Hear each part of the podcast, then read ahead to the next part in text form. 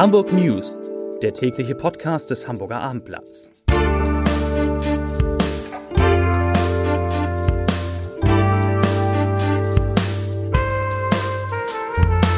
Hallo, moin, moin und herzlich willkommen. Mein Name ist Matthias Iken und ich verrate Ihnen, wieso der Polizeiführer der Razzia gegen Fußballfans bedroht wird, weshalb der Rechnungshof Alarm schlägt und warum Einbau in der Hafen City auf sich warten lässt. Doch zunächst der Blick auf die meistgelesenen Geschichten bei abendblatt.de. Auf Rang 3 Orkanwarnung, Ausflug an die Küste lieber verschieben.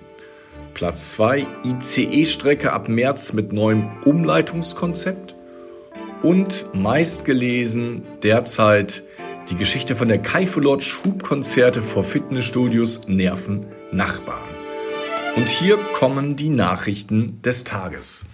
Die Gewerkschaft der Polizei, GdP, hat Drohung gegen den Einsatzleiter einer mehrstündigen Razzia gegen Fußballfans des HSV öffentlich gemacht und scharf kritisiert.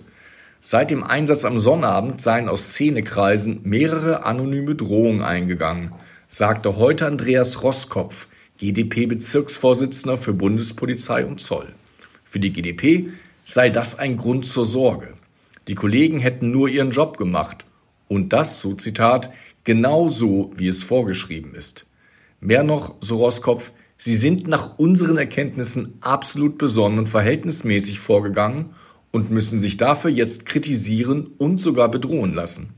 Gerade vor dem Hintergrund stetig zunehmender Aggression und Gewalt gegenüber Einsatzkräften frage ich, wo soll das alles noch hinführen? So Roskopf.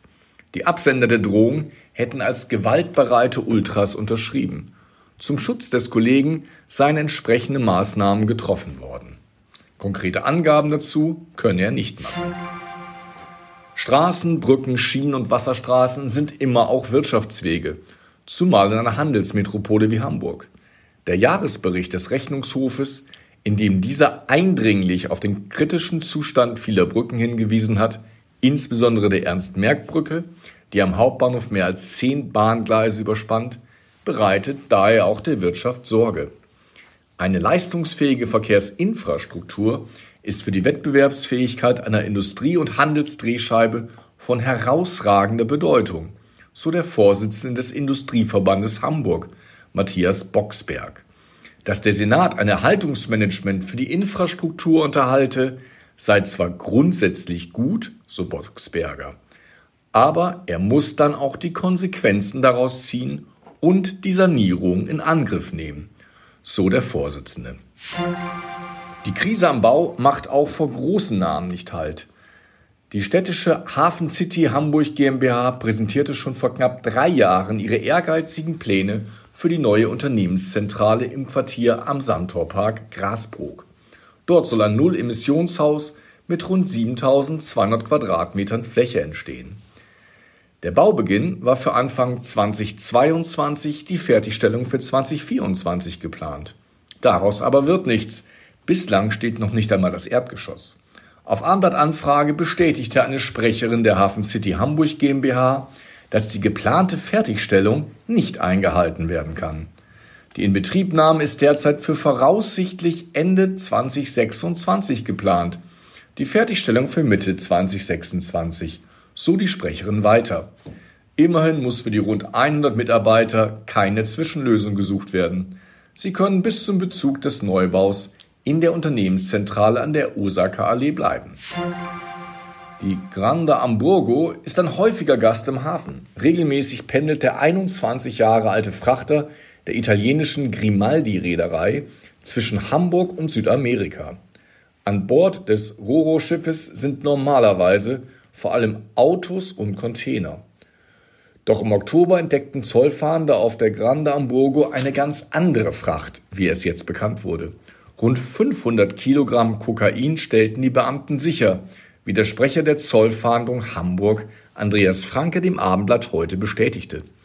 Insgesamt wurden auf dem Schiff entlang seiner Route zwischen Brasilien und Europa sogar drei Tonnen der Droge gefunden. Beladen wurde die Grande Hamburgo im brasilianischen Hafen von Santos. Dort wurde das Schiff auch zum ersten Mal von der Polizei untersucht. Mit Zustimmung, Erleichterung, aber auch mahnenden Worten hat der FC St. Pauli auf die am Mittwoch beschlossene sofortige Beendigung des Investorenprozesses bei der deutschen Fußballliga reagiert. Der Prozess ist in dieser Form nicht mehr umzusetzen gewesen, auch weil der Spielbetrieb und damit der Fußball an sich zunehmend gefährdet wird, so St. Paulis Präsident Oke Göttlich. Außerdem drohte eine weitere Polarisierung, die einen konstruktiven Austausch langfristig blockieren könnte, so Göttlich weiter. Einerseits gibt es bei den Clubs eine große Mehrheit, die eine unternehmerische Notwendigkeit einer strategischen Partnerschaft sieht. Auf der anderen Seite stehen massive Vorbehalte vieler Menschen, nicht nur von Ultragruppierungen gegen solche Modelle. Diese Skepsis müssen wir sehr ernst nehmen. Auch Proteste gehören zu demokratischen Entscheidungen, betonte Göttlich, der Mitglied des DFL-Präsidiums ist. Er hatte in der Abstimmung im Sinne der Mitglieder mit Nein votiert. Das waren die Nachrichten des Tages.